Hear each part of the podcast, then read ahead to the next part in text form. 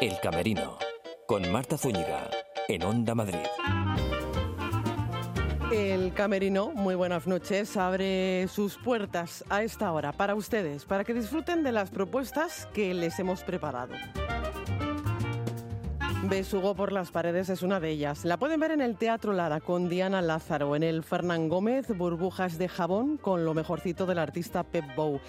No se pierdan en la sala Mirador Trágicas, dirigida por Cristina Rota, y hablaremos con el dramaturgo y director José Padilla sobre su último trabajo de título Por la Boca. Les vamos a ofrecer las claves para las residencias escénicas de Conde Duque, La Abadía y Resad, y no se pierdan tampoco las recomendaciones de Conchita Piña. Comienza el Camerino.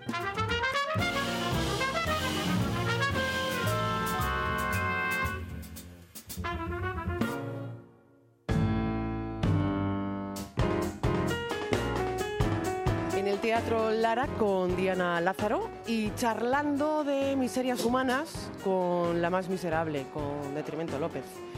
¿Qué le pasa a esta persona, Diana? Buenas noches. Pues mira, le pasa la vida. Como, ¿Le pasa la vida? como nos pasa a todos. Pero entonces hay dos opciones, cortarse las venas o reírse de ellas. Yo de momento he elegido reírme de ellas. No de cortarme las venas, estoy pensando si dejarlo para antes o después de Navidad. Aún no lo he decidido. No, hombre, no.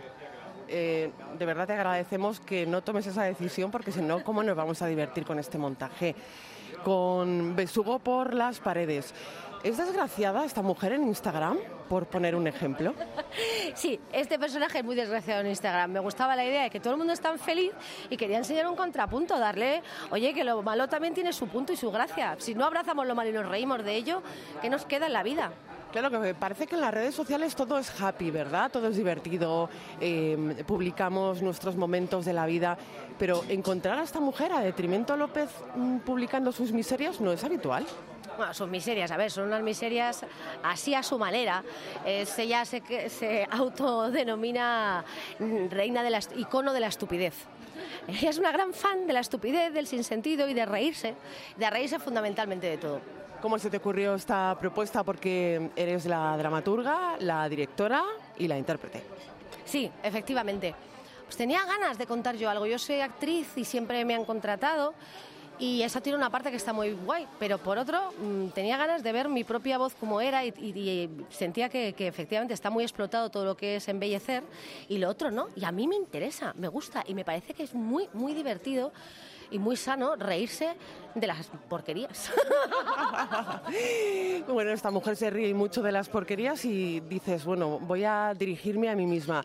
Entiendo, eh, Diana, que esta no, no, no es, no es una tarea fácil porque, eh, no sé, casi como que no tienes el punto de vista desde fuera de qué es lo que estás haciendo, ¿no?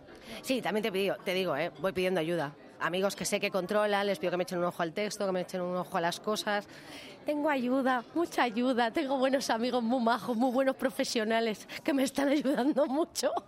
Bueno, pobre detrimento. Detrimento López, eh, eh, bueno, eh, desgraciada en Instagram me decías mm, que es la preocupación de muchas personas, ¿no? Que no tienen más de qué preocuparse, que no tengo seguidores, que no tengo likes, en fin. ¿Estas cosas le pasan a esta mujer? No, esta le puede más, no sé, eso no le preocupa mucho. No, no sé, es, es el peso de la vida, por ejemplo, lo, lo- lo- la contradictorio que es el amor, la necesidad que tenemos y a la vez, como no lo puedes comprar, no lo puedes pedir, no hay manera concreta de conseguir amor y a la vez todos lo necesitamos, ¿qué hacemos con eso? A mí, por ejemplo, lo que me gustaría es poder entrar a una tienda y decir, buenos días, llevo una semana de mierda, por favor póngame cuarto y mitad de amor. Y Ay, si se pudiera comprar así. y mira, y me va a poner también un sicario baratito para matar a fulanito y a menganito. Si aquí- a que si esa tienda existiera, a todo nos iría muchísimo mejor. Nos iría desde luego de otra manera, ¿verdad?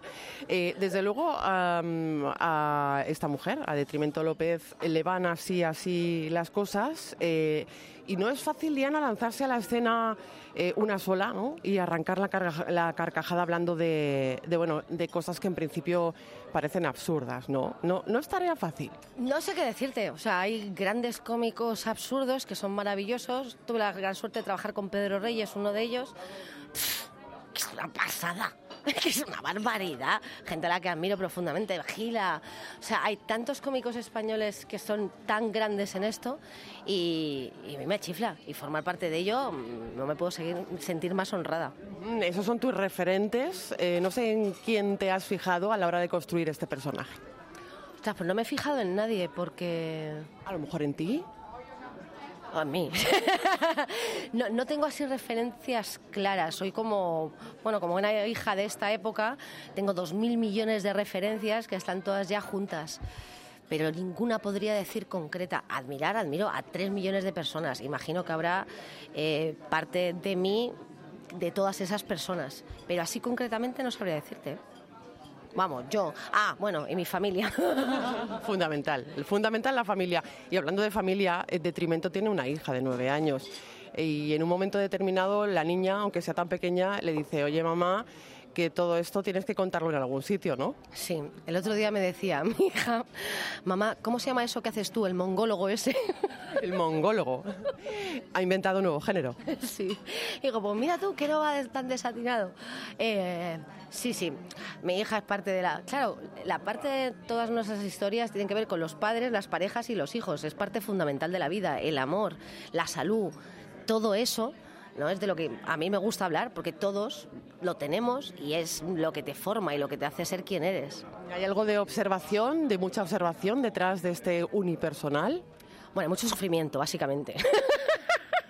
es muy duro todo. Es duro ser hija, es duro ser pareja, es duro ser madre. Es que no te salvas, ¿no? Y esta cosa que solemos tener de intentar hacer las cosas bien y todo sale mal y tanto esfuerzo para conseguir tan poco. La vida es muy dura, ¿eh? Es dura, es dura. Sí, sí que es dura y sobre todo absurda. Sí, yo creo que sí, es, absurda. Pasa que empeñamos en embellecerla, por eso a mí me interesa no embellecerla, porque es absurda y tiene su gracia desde ahí. Y me gusta contarlo desde ahí, que es divertido. Besugo por las paredes. El título también tiene lo suyo de absurdo, ¿eh? sí, creo que resume bastante bien el espíritu de todo. Que yo estoy histérica, me subo por las paredes, soy un besugo que se sube por las paredes. Eh, no te he preguntado, este programa se llama El Camerino y yo no le he preguntado a Diana Lázaro todavía qué hay en su camerino. Eh, no sé si te subes por las paredes antes de cada función. No, yo no me subo por las paredes. Me subo antes, antes sí, pero ya en el camerino lo utilizo para... Yo mi camerino es muy básico. El maquillaje, agua y ya está. Y luego cuando sales a escena, eh, además en la sala Lola Membrives, eh, tienes al público bastante cerquita. ¿Eso impone? No impone, es muy guay. Es que en este tipo de comedia, que es un monólogo que va hablando de lo que todo, o sea, lo que yo siento y me pasa, y que creo que a todos nos pasa igual, tenerlos tan cerca, ser una especie de conversación entre unos cuantos amigos grandes, me parece que es un lujazo. Es exactamente lo que yo quería para este monólogo. Y funciona guay. De hecho, en este tipo de comedia se puede decir que el público es otro personaje más, no individualmente, pero como conjunto, porque depende cómo respire, tú vas contándoles de una manera, de otra. ¿Hay interacción con el público? ¿Me subo por las paredes? No, porque yo como espectadora no me gusta que eso pase.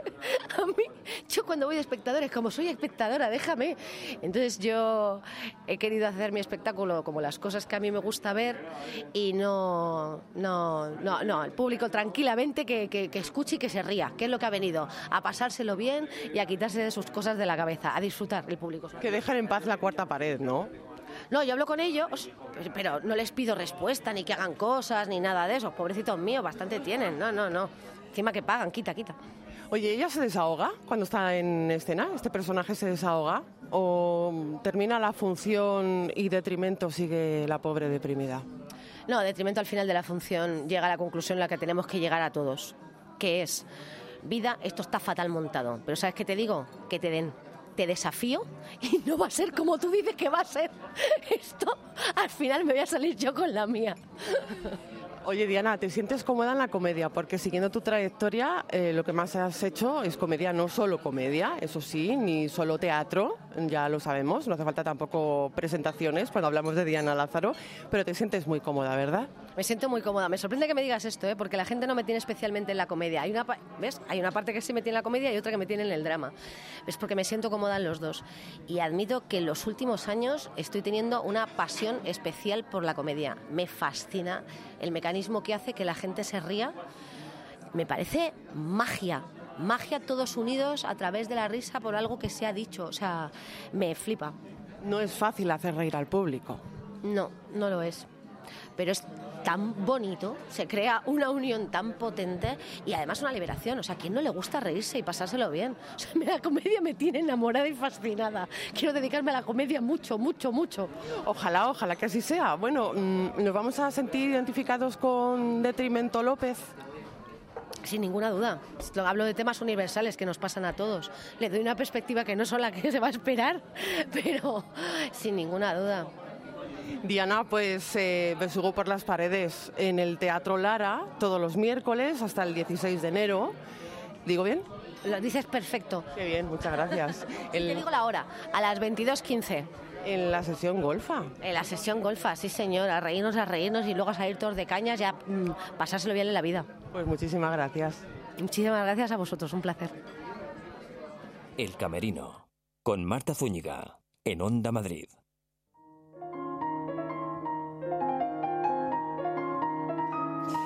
Al Teatro Ferran Gómez eh, llega mañana martes Pep Bow con lo mejor de su carrera, su carrera como alquimista creador de burbujas de jabón, un espectáculo que se enmarca en el ciclo Creación Poética que se desarrolla en el mencionado teatro, en el Fernán Gómez.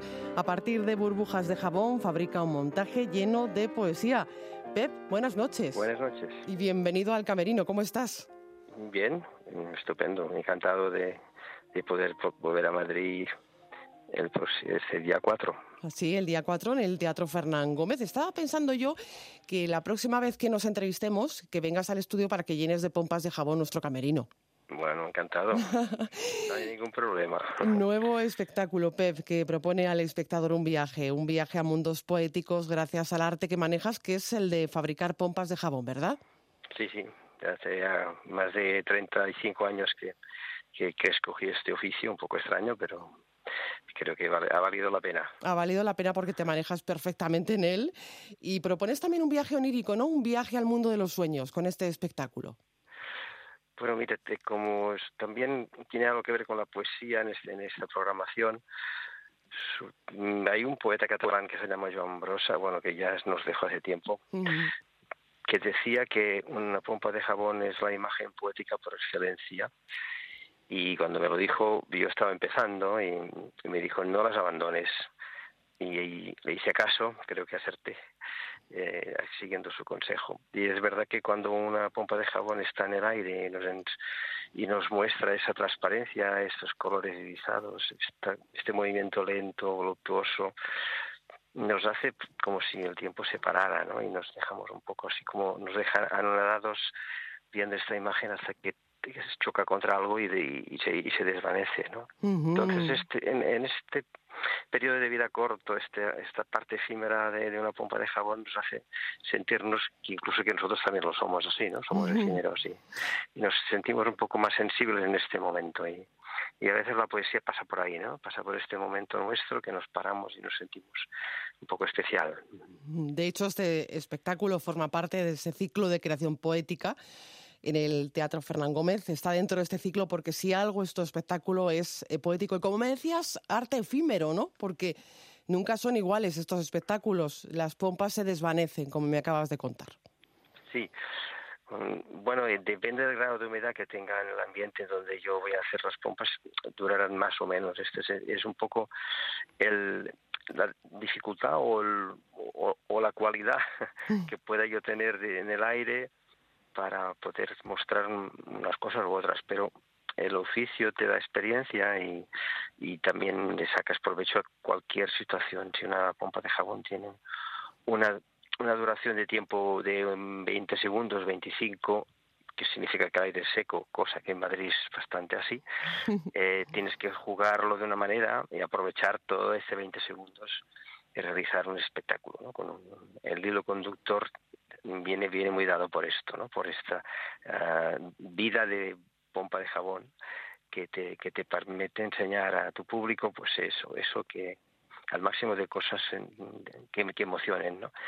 Y, la verdad es que sí que en este caso haré una, un espectáculo un poco mm, recogiendo un poco los números más quizá más mm, para mí más interesantes de, mi trayectoria pero con las condiciones también del espacio a, ver se determinan muchas cosas pero que esta parte efímera mm, depende del, del, ambiente como te decía y ojalá el día 4 llueva y tengamos humedad un poco alta y las pompas pasen del minuto Ojalá, ojalá. Porque además, eh, todo partiendo de tres elementos tan sencillos como esenciales. Jabón, agua y música. Exacto, sí. Bueno, la música es como la, letra de las pompas de jabón, el texto, ¿no? Sí, la música y la imagen siempre van siempre van juntas y incluso yo he intentado en otros espectáculos mezclar un poco textos y cosas, pero al final la burbuja es un poco un poco presumida en ese sentido y no, no deja que otros lenguajes se combinen, por, por, por supuesto, por su dificultad, no dificultad, pero su, su fragilidad, en definitiva. Sí, son presumidas porque además la luz que se proyecta sobre ellas las hacen realmente preciosas.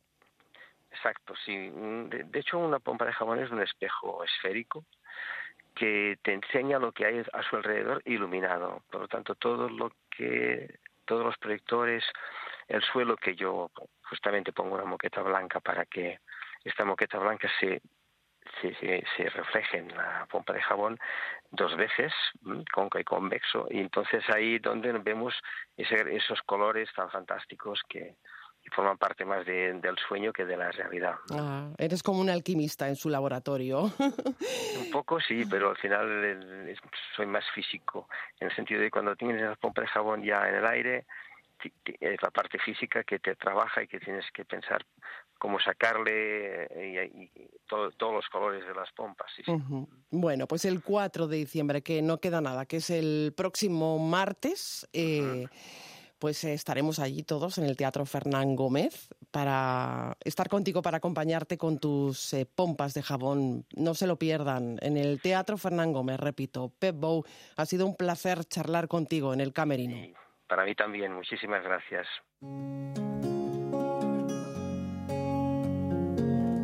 En la sala Mirador, en la Mirador, con Candela Solé y Raquel Villarejo, con las actrices protagonistas de Trágicas. Candela, buenas noches. Buenas noches. ¿Qué tal estáis? Buenas noches. Pues bien, nerviosas.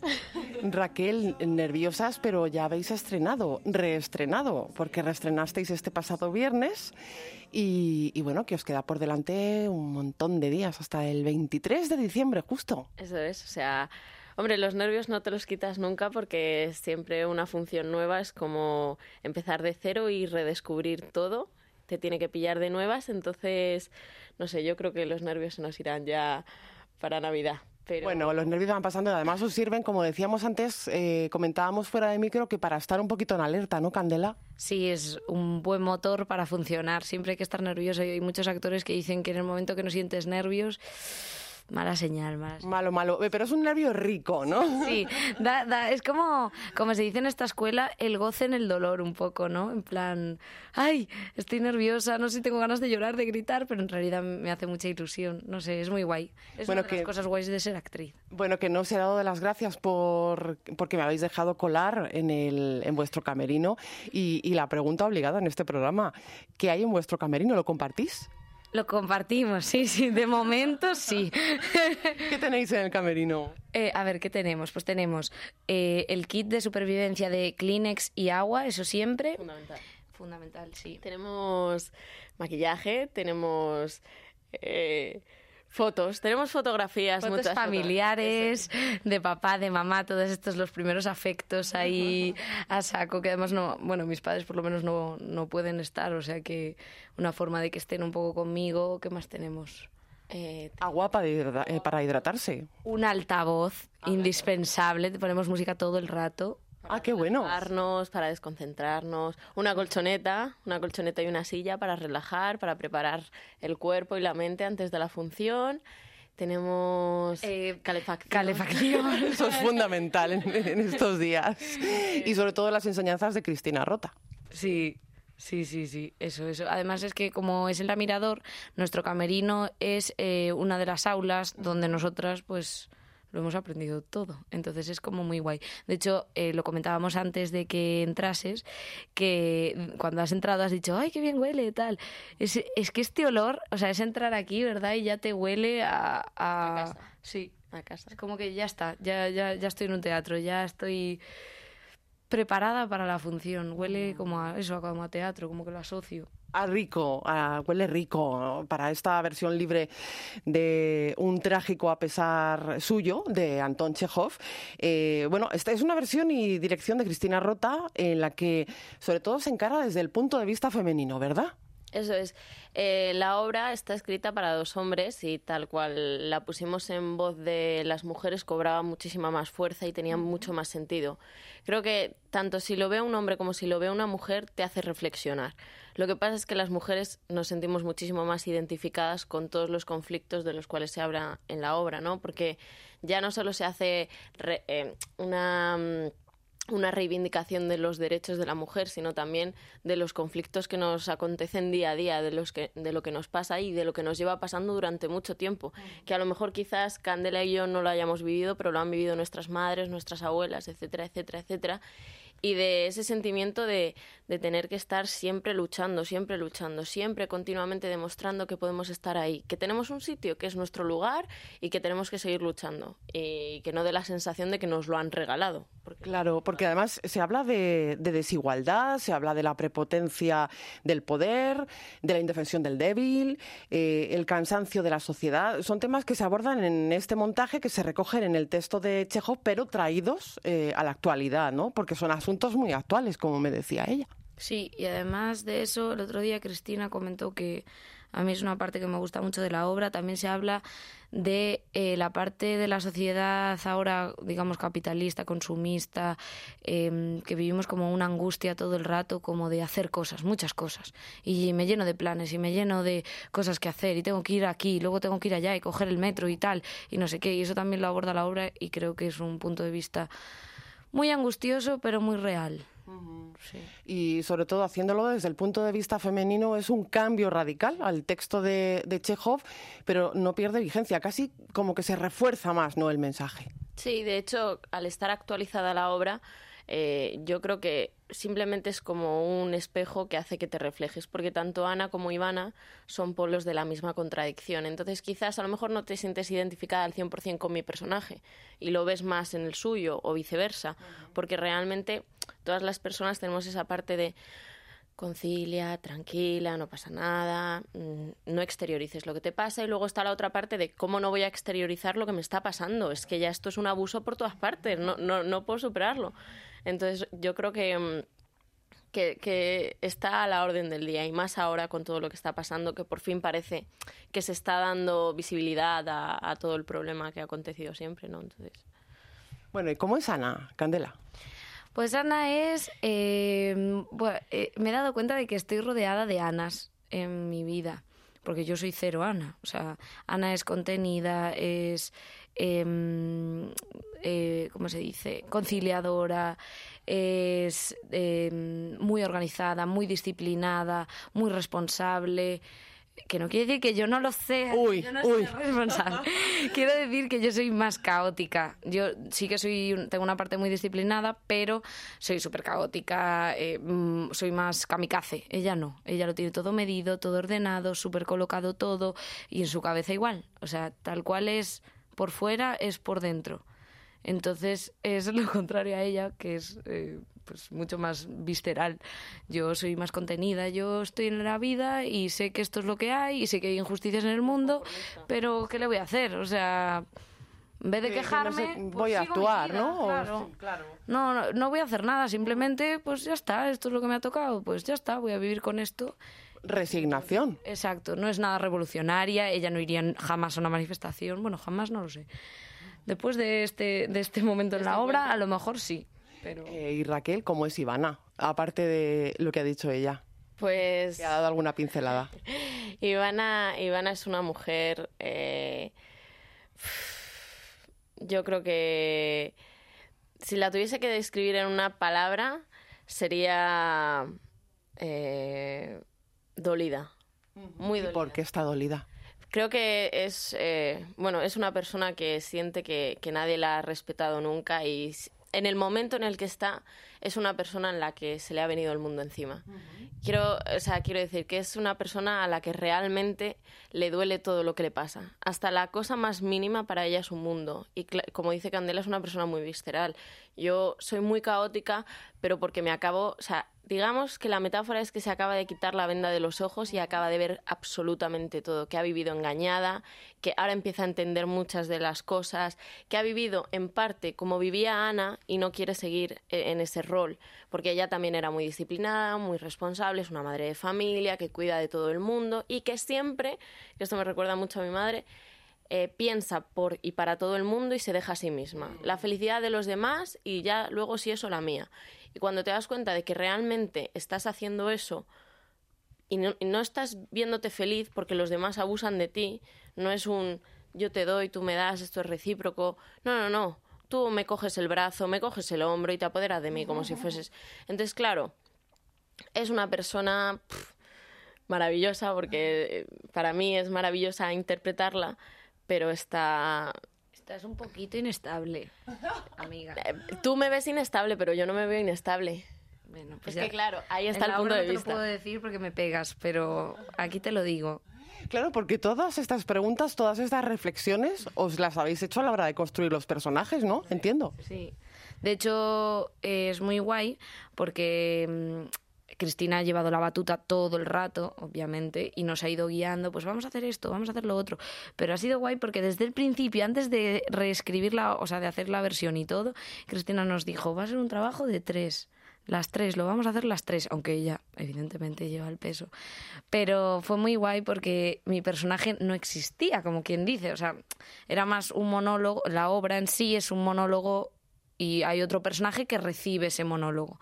Entonces mi personaje se ha creado un poco a partir del suyo. O sea, es como el, opuesto de lo suyo. Que no es un opuesto, es el mismo personaje, pero en distintos puntos. Es como un espejo. Sí, sí. Sí, entonces lo que dice Candela de que lo hemos creado entre las tres es porque traíamos propuestas, traíamos ideas sobre cómo creíamos, hemos reflexionado mucho, vuelto a empezar de pensar esto yo creo que no, vamos a probar esto, quizás esto, hasta que llegas a entenderlo y piensas, ¿por qué se comporta así? Vale, este es su comportamiento ya, pero ¿de dónde le viene? ¿Y a causa de qué? ¿Y por qué? ¿Por qué le contesta esto y no le contesta otra cosa? ¿Y, y por qué tiene esta, esta línea de pensamiento? ¿no? Porque a veces uno dice, no entiendo por qué dice este personaje, pero porque si sigues y piensas y te metes en su cabeza, llegas a la conclusión del por qué lo ha dicho. A lo mejor así para nosotras que ella me responda, eh, eres una feminazi, no tiene ningún sentido y dices, anda, menuda. Pero a lo mejor en su cabeza tiene todo el criterio del mundo porque mi comportamiento le está pareciendo tan alterado, tan... Es muy guay. Porque tienes, o sea, como que encuentras investigando líneas de pensamiento que no son tuyas, pero de repente dices, ay madre, en plan, estás tan metido en la obra que dices, es que parece que pienso esto. Madre mía, de, hecho mi personaje a mí me trajo muchos quebraderos de cabeza, pero no la entendía y Cristina, pobrecilla, tuvo bastante paciencia conmigo, porque no lo entendía, no lo entendía, no entendía por qué iba por ahí, no entendía por qué le llevaba la contraria, no, no entendía nada. Y de repente fue como, claro, es que esta mujer es conformista, esto es lo que hay, ya está, es resolutiva, pues vamos a resolver, a ver pero no vamos a revolucionarnos. Claro, porque la obra parte de una mujer que está eh, desesperada, ¿no? Que, que, siente que lo que hace no interesa a nadie, busca y busca un poco dentro de sí, ¿no? Eh, y bueno, vuelca su conflicto interior en, en su pareja. Ahí hay un conflicto, porque mm, recurre a su mejor amiga para un poco descargarse, ¿no? Claro. Sí, sí, sí. Lo que pasa es que, bueno, cuando veáis la obra, lo entenderéis, su mejor amiga no está en el mejor momento para que vengan a contarle historias que encima a ella le suenan a cuento chino, porque no sé de qué me estás hablando de feminismo y no sé de qué me estás hablando de que estás hasta arriba. Entonces, bueno, no es el mejor momento, pero eh, claro, esta amiga sí se va dando cuenta a lo largo de la obra de que está, está igual que ella, lo que pasa es que no lo quiere ver. Entonces, pero al menos, están, al menos lo pueden compartir, ¿no? Bueno, no lo comparten. De hecho, la, la obra en sí, lo que siempre dice Cristina, de lo que habla la obra es de dos personajes que están todo el rato en la queja, mm, girando alrededor de un punto frío, como dice ella, pero que no encuentran la salida. Siempre están ahí en la queja, en la queja estéril, que no llega a solucionarse nada. Entonces, ella viene, suelta todo lo que siente, toda su angustia y todo su tal, no soluciona nada y yo no le voy a dar la razón, no le voy a decir, oh, es verdad, el mundo es malo con nosotras. No, el mundo es malo con nosotras. Bueno, pues hay que vivir. El espacio escénico eh, influye mucho porque, claro, estas mujeres tienen también muchas ansias de libertad, ¿no? Eh, esto es muy de Chekhov también, ¿no? Aspirar a, aspirar a, no sabemos qué. Sin embargo, el espacio escénico es como que os tiene ahí mm, comprimidas en un lugar, ¿no? Sí, lo cierto es que da la sensación de que es una jaula donde estamos encerradas y donde de la cual no podemos salir. También queríamos transmitir esa sensación de prisión, de espiral, de lo que acaba de decir Candela, de no de estar en un mismo sitio y no saber cómo salir, no saber cómo salir. Y es un poco también una metáfora de cómo están ellas en sus vidas, ¿no? Que realmente ya no es que te quejes y te quejes, es que tampoco sabes cómo salir de ahí, no tienes las herramientas para decir, ser autocrítica y decir, vamos a poner las cosas claras, yo he sido responsable de aquí a una parte de todo esto, Está, estamos de acuerdo en que la sociedad tiene culpa, pero yo también, bueno, culpa, responsabilidad. Entonces, ahora tengo que ser yo la que agarre las riendas y tome partido en esto, no no volverme loca y decir, ala, ya está, ¿no? Es como una, una jaula que se vuelve confortable, ¿no? Un poquito de alguna manera. Sí, total, eso es. ¿Y vosotras os sentís confortables en esa jaula como actrices? Eh, la verdad es que ayuda muchísimo. De hecho, estos días, claro, a ver, es Mm, difícil montarlo para ensayar. llevamos ensayando dos semanas y claro, esa estructura no se puede montar todos los días. Mm, vienen los técnicos, los chicos y, las chicas a montarlo y tal. Entonces, claro, este, ayer hicimos el ensayo general, antes, antes de antes de antes de ayer, hicimos Hace unos días.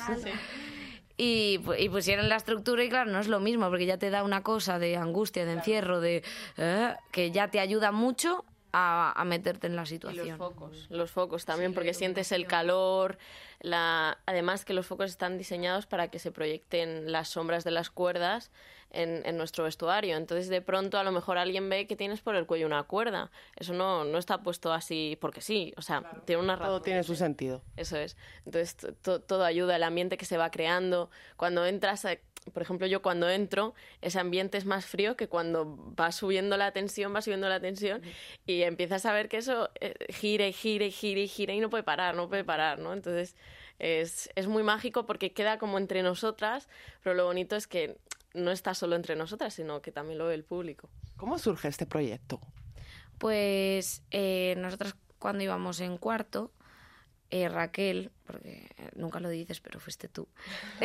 Eres la culpable, Raquel. Eso es, eso es. Me, me, propuso un monólogo que ella quería hacer, que era esta obra de Chekhov, de un trágico a pesar suyo, y que si yo quería ser, digamos, como la receptora de su monólogo. Y pues yo dije que sí, lo llevamos a clase, Cristina dijo, uy, a ver, aquí hay un filón. Y claro, dijo, tiene más sentido en, en, voces. femeninas. Entonces así, fue un laboratorio de clase, haciendo trabajos de clase. Y de un laboratorio de clase surge esta joyita que pueden ver en la sala Mirador, eh, trágicas, hasta el 23 de diciembre. Y que yo os quiero dar las gracias por haberme acogido en vuestro camerino. Raquel, muchísimas gracias. No, gracias a ti, Jolín, siempre es un regalo. Y Candela, muchísimas gracias. A ti, puedes venir cuando quieras a relajarnos. Oye, que yo me planto aquí todos los días, ¿eh? Tenemos agua para ti. El Camerino, con Marta Zúñiga, en Onda Madrid.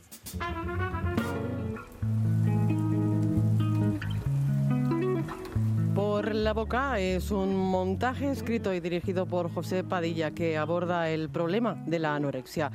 La compañía Ventrículo Veloz está detrás de esta historia de la que queremos hablar porque va dirigida fundamentalmente al público juvenil con un objetivo, hablar alto y claro sobre la enfermedad.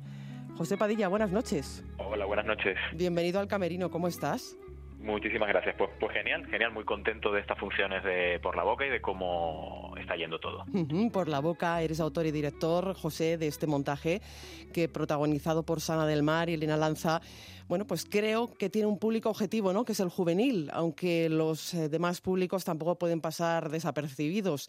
Trata sobre los, los trastornos alimenticios, ¿verdad? Así es, así es, efectivamente. Es, un, es una obra, como, bien dices, dirigida al público juvenil.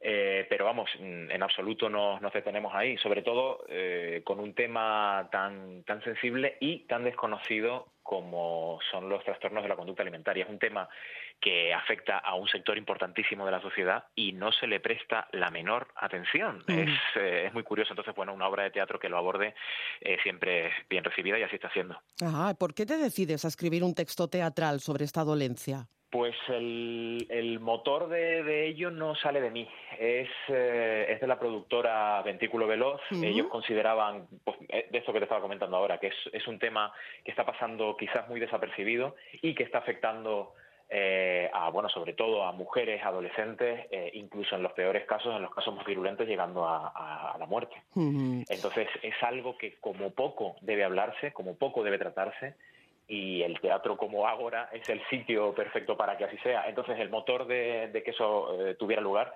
fue eh, por parte de la productora, ellos me lo ofrecieron y enseguida dije que sí y bueno, eh, ahí está la obra. Aquí está la obra que habla de la historia de Sonia, una adolescente que, que vive, que convive a diario con la anorexia.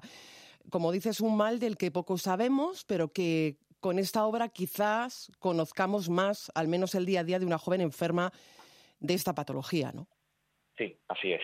Eh, esa es la idea de, de la función, ofrecer un, un, vehículo lúdico también, porque no, está bien que el teatro lo sea, eh, ofrecer un vehículo lúdico al público y a la, la, a la, vez invitarles a reflexionar sobre, sobre un infierno que puede estar viviendo una cualquier adolescente que tengamos a nuestro alrededor, porque además no es algo que se vea muy a la vista.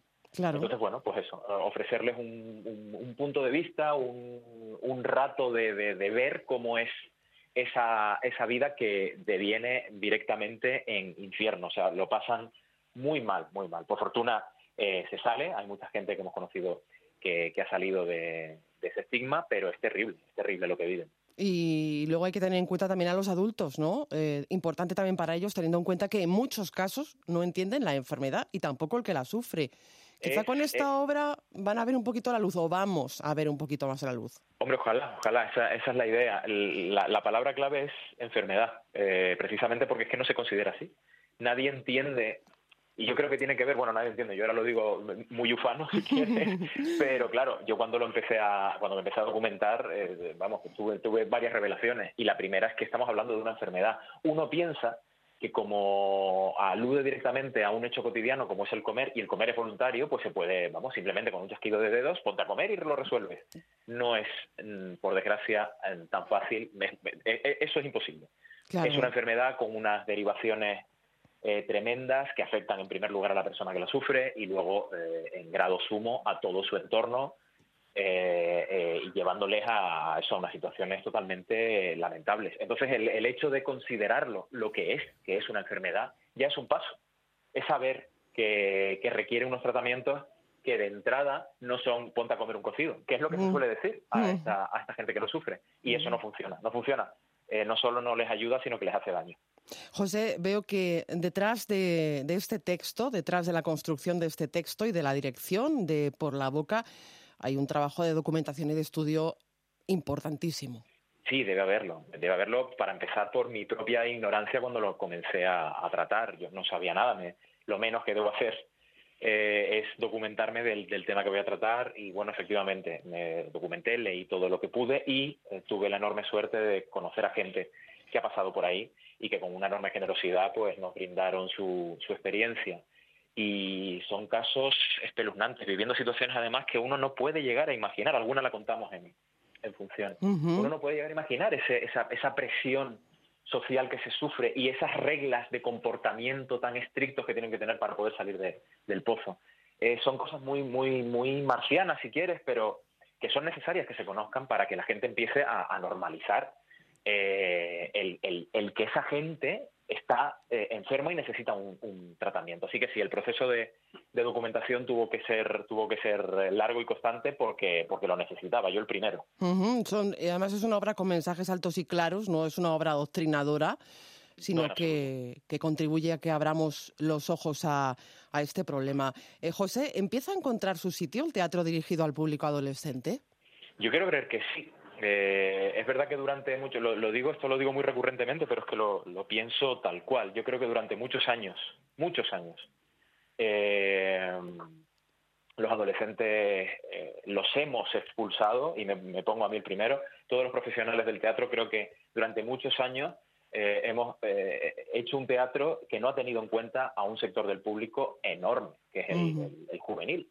Y eso es culpa nuestra, eso no es culpa de ellos. Por fortuna yo creo que esta tendencia eh, empieza a cambiar, hay diversas propuestas, cada vez hay un, abanico de propuestas mayor para acercar el teatro a, ellos. Y lo que yo recibo cuando, cuando estoy en, una función que, está siendo mm, vista por, por adolescentes eh, es que, bueno, son público como otro cualquiera, pero no los hemos considerado así. Y es hora ya de que empiece de que empiece a cambiar y sacan sus propias conclusiones, tienen su propio punto de vista, eh, y entonces, claro, la pregunta es, ¿qué demonios hemos hecho durante tantos años para perder a, tanto público de nuestras butacas? Tenemos que recuperarlos y poco a poco creo que, está habiendo, están habiendo propuestas que, van en, en esa dirección. Por ejemplo, la vuestra, que... Por ejemplo, la nuestra. Claro, que tiene un afán, un afán didáctico, un afán didáctico además, entiendo, esta obra, por la boca. Sí, bueno, pero, pero, no, pero no mayor que cualquier tipo de teatro. O sea, no es. Sí, es didáctico, pero sí, no, si entendemos didáctico como leccionador, eso no. Ya. Es, es didáctico en el sentido que, bueno, sí, nos acercamos a las aulas, eh, pero lo único que ofrecemos, no ofrecemos ningún tipo de solución mágica que digas, eh, hola, hazlo así, porque tienes 14 años en absoluto. Pero sí que ofrecemos un, un espacio donde reflexionar, donde dialogar y donde empezar, dar por lo menos un primer paso hacia, hacia una posible solución al problema expuesto. Eh, eso, eso lo hacemos muy, muy, muy determinantemente. No, solo, no solo con Por la Boca, sino con, con, todas las obras de la trilogía, que son papel, por la boca y dados. Todas las obras tratan temas distintos, pero todas tienen un, un nexo en común, que es el ofrecer diálogo al adolescente, sin más, y que luego ellos saquen sus propias conclusiones, que no tienen que ser en absoluto las mismas que las mías. Claro, porque para eso está el teatro, ¿verdad? Para que uno se haga preguntas cuando sale de ver de montajes eh, de cualquier tipo, eh, pero sobre todo los que tienen un afán eh, por explorar los problemas sociales que nos rodean, que es uno de los afanes de la compañía Ventrículo Veloz, que como me has contado está detrás de esta producción, que sigue su línea lógica, ¿no? Como digo, plantear en escena los problemas sociales que nos rodean. Por la boca, desde luego, no deja indiferente. Y te pregunto, ¿son los espectadores de alguna manera parte activa de las representaciones? Sí, solemos eh, hacer, desde luego, siempre que, sea con, público adolescente, después de la función un, encuentro con, el público y ocurren cosas muy, muy reveladoras ahí. Eh, los chicos se lanzan a opinar, con chicos quiero decir chicos y chicas, se lanzan a, opinar eh, y alguno y alguna, alguna en este caso, en el caso de Por la Boca, ha compartido su experiencia siendo, haciendo, no sé, algún, en algún caso algo catártico, si quieres. es, eh, son momentos muy emocionantes y siempre me encargo de dar las gracias porque me parece de una generosidad extrema lo que han hecho esas chicas mm, compartiendo sus casos, en algunos casos personales, en algunos casos de gente muy, muy cercana y siempre con casos, bueno, como cualquier como cualquier vida que toca este, estos, estos trastornos de la conducta alimentaria, pues son muy espeluznantes, pero de algún modo el hecho de que los pongan ahí en, ese foro frente a los suyos eh, y con esa valentía creo quiero creer que es un primer paso para una posible solución a ese problema. Ojalá, José. Ojalá, ojalá sea así. Y muchísimas gracias por hacer este teatro que haces. No, gracias, gracias a los que lo veis. Yo sin, sin eso no soy nada. Yo encantado, además, es para mí un placer. Y el primer beneficiado soy yo porque estoy aprendiendo muchísimo con estas obras, muchísimo. Pues ha sido un lujo charlar contigo esta noche aquí en Onda Madrid, en el Camerino. Muchas gracias.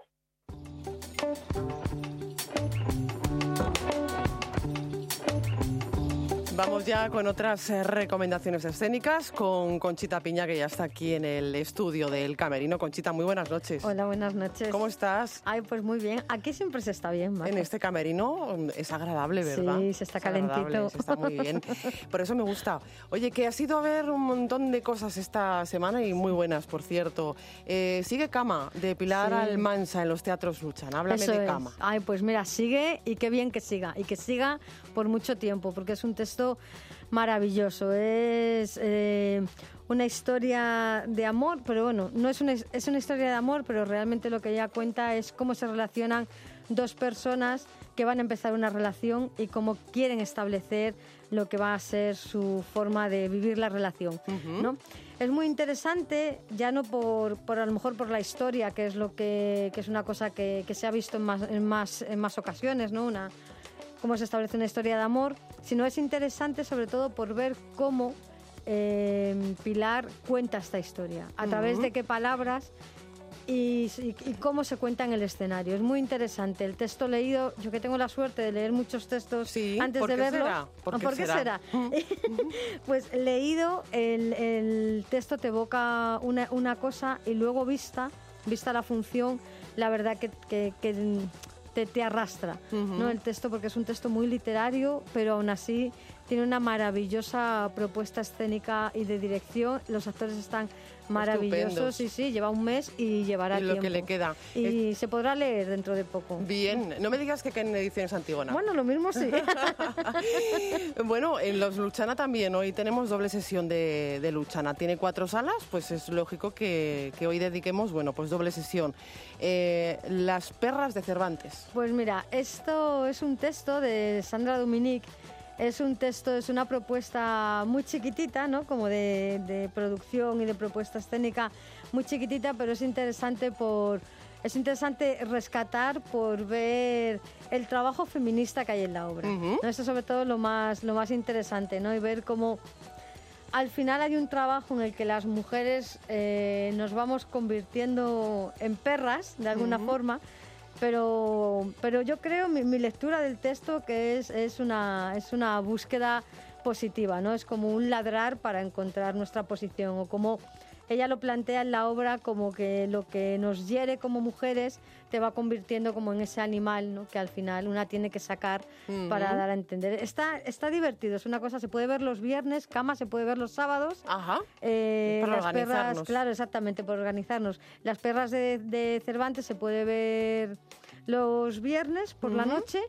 Y bueno, es una propuesta divertida, es una comedia y bueno, puede nos hace nos hace pensar, que es lo que, Sí, inter- hay lo que ir a interesa verla también. También has estado esta semana en el Fígaro con el extraordinario delirio del doctor Chirinos. Sí, bueno, esto es una cosa muy sorprendente, porque es un, un monólogo de un actor venezolano que cuenta la historia de este médico que, que existe, que, que realmente vive, que es un hombre que está en la cárcel porque le acusaron de matar a una paciente suya, a una adolescente. Es interesante verlo porque, lo primero, la técnica que utiliza el actor para actuar es como una forma de teatro muy clásico, pero no clásico antiguo, sino una forma de, de actuar como que... De método. Muy, sí, exactamente, muy tradicional, ¿no? Y entonces es interesante verlo solamente por la propuesta que él hace como actor. Luego la historia que cuenta es un caso real de un doctor que fue el médico, el médico de Chávez, es- está todo ambientado en Venezuela. Realmente es una, yo creo que el texto es una excusa para hablar también de la situación política de Venezuela, Ajá. de la historia política, no de, no de la situación solo actual, Sino como de toda la historia, de toda con la historia. mayúsculas. Ujú. Además está basado en un en una novela que se llama Sangre en el diván, que está escrita por una mujer venezolana, una periodista que se encerró cuatro días con este hombre a hacerle esta entrevista. Entonces la obra es un tipo de teatro documento ficcionado, pero que cuenta como lo que este hombre cuenta de sí mismo, un megalómano, un hombre con aires de grandeza, un personaje extraordinario, pero a la vez, como, como el título, pero a la vez espantoso, porque él no tiene conciencia del, del animal que es, ¿no? Claro. El animal en el peor Mm. sentido, no como las perras, sino en el peor sentido de la palabra animal interesante. ¿eh? Hay cuatro funciones, están hasta el 4 de, de diciembre. Nada, Y es, nada, eh, pero eh, ya. merece la O sea, pena verlo. Mañana martes. Exactamente, nada, ya, ya no, queda, no queda nada. Y elogio de la pereza eh, en el Teatro Valle Inclán. Sí, esto es una cosa, eso está también hasta el 16 de diciembre, o sea que hay tiempo todavía para verlo. Es interesante porque es un trabajo que nace de la improvisación, eh, como, como cuentan ellos en el programa de, de Mano, y habla sobre, eh, ellos lo que nos quieren mostrar es en un futuro X, que no sabemos qué futuro es, si es muy cercano o muy lejano, eh, el museo en el que se habla de lo que era de, la, de la, esclavitud y, de la, y del horror del trabajo. ¿no? Entonces nos, es, una, es un retrato de la sociedad actual, de cómo el trabajo no, no dignifica tanto al hombre, como que lo lleva a, unos estados o a unos lugares que, que, realmente, sí que es verdad que la obra te hace cuestionarte, porque en algún momento empatizas con, ese, con los personajes, ¿no? como esas salas del museo en el que te van contando cómo nos dejamos explotar a veces ¿no? por el sistema capitalista. Está muy bien porque es un retrato político, es una visión crítica de la sociedad, pero ellos lo cuentan desde un sitio, también ellos como van caracterizados, la propuesta escénica está muy bien porque nos lo hacen, realmente lo ponen como una farsa, ¿no? como si fuera una cosa absolutamente, pues eso, ¿no? Eh, espantosa, sobrecogedora o, o, maravillosa. Te voy a decir una cosa antes de que acabemos. Me ha encantado este programa porque eh, de todas las recomendaciones que hemos hecho, hay mujeres en ellas. Es cierto. O en el texto, en la dirección, o, en la, o en la autoría, o en la interpretación. Hoy estoy muy contenta. Ay, qué bien, me alegra. Yo me quedo siempre fascinada escuchándote, Conchita. Eh, vamos a hablar de residencias escénicas, ¿te interesa? Ay, claro que me interesa. Bueno, pues no te vayas. Venga, que me quedo. Hasta ahora. Hasta luego. Porque Conde Duque, la Resad y Fundación Teatro de la Abadía mantienen abierto el programa conjunto de residencias escénicas de título Agatas. Agatas lo que pretende es profundizar y ampliar el discurso escénico. Agatas es un programa de residencias artísticas del que queremos hablar ya con la coordinadora del Centro de Estudios de la Abadía, con Rosario Ruiz Rogers. Buenas noches, Rosario. Buenas noches, ¿qué tal estáis? Muy bien, ¿y tú cómo estás? Bienvenida al Camerino. Muchas gracias. Pues es la primera vez que estoy en ese camerino, pero lo, imagino muy agradable y bueno, que podemos sacar cosas muy buenas para esta noche desde ese camerino. Bueno, pues muchísimas gracias. Quedas invitadísima a venir cuando quieras en persona a este espacio que dedicamos a las artes escénicas y en este caso a Agatas. Hasta el próximo 20 de diciembre, si no me equivoco, se pueden enviar los proyectos, ¿verdad, Rosario? Sí, eh, desde que lo lanzamos el 22 de noviembre, pues hemos previsto que en un mes aquellas personas que ya tengan un poco en su cabeza lo que quieren realizar como creadores, como artistas, pues eh, tienen tiempo suficiente para presentar el proyecto.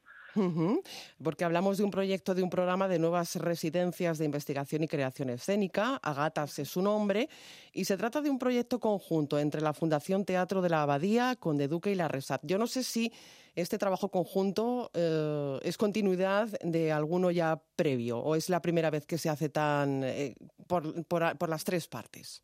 Es la primera vez, pero tiene em, deseos de continuar, es nuestro, nuestro piloto de alguna manera, eh, y, aunque es verdad que, bueno, llevamos tiempo queriendo colaborar con más instituciones, nos, nos pasaba a los tres, digamos, a la RESAT y con los nuevos directores artísticos del Conde Duque hemos podido hacer este trabajo a tres bandas. Eh, porque creemos muy, muy importante hoy en día que haya esa vinculación con diversas instituciones, sobre todo en un territorio tan grande y tan diverso como es la Comunidad de Madrid. Por supuesto que sí. Eh, ¿Y cuántas residencias, por tanto, como máximo se van a apoyar? Eh, apoyaremos eh, desde febrero hasta junio seis residencias y de esas seis residencias, cuando veamos el, trabajo, digamos, la propuesta final en junio, eh, elegiremos dos de ellas para continuar hasta octubre y poder programarlas durante unos cuatro días, tanto en Conde Duque como en el Teatro de la Abadía. Esto es un regalo, ¿eh? un regalazo. Sí, bien merecido para, para los artistas. Creo que son tiempos en que hemos vivido, los que venimos yo también de, de otros años atrás, la falta de apoyo a veces cuando realmente quieres, mm, digamos, probar, eh, realmente tirarte por el suelo, darle la vuelta a las cosas, no tener como el, la, el afán eh, de solamente producir, sino poder hoy en día paralelamente tener la visión en que tenemos que producir porque va a llegar un espectador a verlo, pero también que ese trayecto tenga eh, cierta apertura, libertad, tenga, digamos, unos criterios también de riesgo eh, y de propuestas que vayan transformando a la sociedad, ¿no? Es la única manera, porque en 15 días o 20 días es muy difícil trabajar. Eh, Rosario, ¿y deben tratar una temática determinada? Bueno, em, hemos eh, en las bases de la convocatoria tenemos, digamos, tres líneas de investigación o de creación. La primera es en torno al teatro de la palabra o las nuevas dramaturgias. Eh, que bueno pues tenga alguien que esté interesado en, en, mover el lenguaje desde lo textual pero también digamos cómo e, esa textualidad eh, se incorpora a otras disciplinas no la segunda modalidad es la investigación y creación de nuevos lenguajes escénicos donde queremos que se haga un especial énfasis un, en, un interés en lo multidisciplinar y en la utilización de recursos o procedimientos que sean innovadores.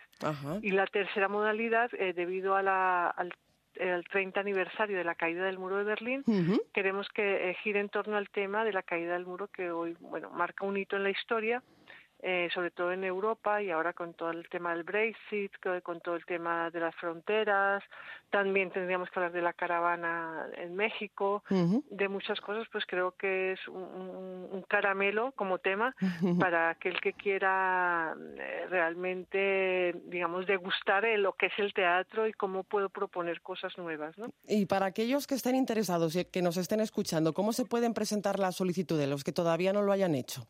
Eh, bueno, pueden entrar en cualquiera de las webs de los de los tres centros del Teatro de la Abadía, teatroabadía.com, eh, o en la web de la Resat, eh, o en la web de Conde Duque, por el mismo nombre las encuentran, Conde Duque Resat, eh, y allí ven convocatoria, agatas, eh, residencias y verán un, bueno, un documento donde creo que ponemos toda la información de cómo presentarse, quiénes pueden presentarse. Esta es una una residencia donde se pueden presentar eh, cualquier nacionalidad, cualquier edad, eh, artistas, eh, grupos, colectivos, eh, y un único requisito, digamos, es eh, residir en la Comunidad de Madrid y, y, se valorará que un 50% de esas compañías o artistas o colectivos bien hayan mm, estado en la RESAC como alumnos o bien en, la, en el Teatro de la Abadía, en el Centro de Estudios. Ajá. Y otro de los requisitos fundamentales es que se den prisa eh, porque tienen hasta el 20 de diciembre de este año, 2018, para presentarse. Sí, que no lo dejen para el último día porque además yo creo que cuando nos forzamos al último día tampoco hacemos las cosas como quisiéramos. Eso es cierto. sí, entonces es verdad que uno puede ir tomando notas, haciendo apuntes, no sé qué tal, y por lo menos una semana antes eso y eso habla bien siempre de, de, alguien que quiere que realmente está meditando está profundizando sobre su trabajo no pues con ese firme compromiso de apoyo a la creación escénica Agatas entre Conde Duque la Real Escuela Superior de Arte Dramático y la Fundación Teatro de la Abadía y con afán de perpetuarse en el tiempo eso Rosario Ruiz Rogers eh, coordinadora del Centro de Estudios de la Abadía ha sido un placer charlar contigo esta noche aquí en el Camerino Igualmente, Marta, que todo vaya bien.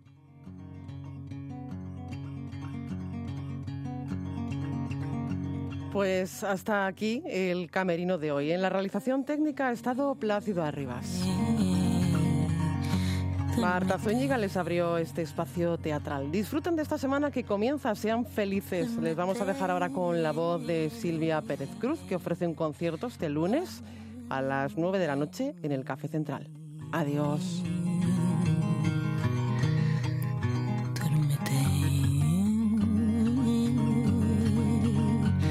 Si no duermes no podrás saber que hay dos soles y un al revés, que las piedras esconden sus pies y que te quiero hasta la luna sin volver.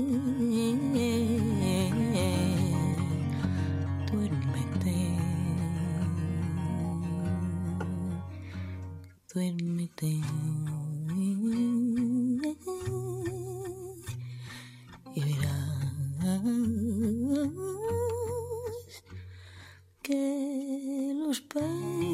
peces hablan en francés. Que te quiero hasta la luna, que te quiero hasta la luna. Y que te quiero hasta la luna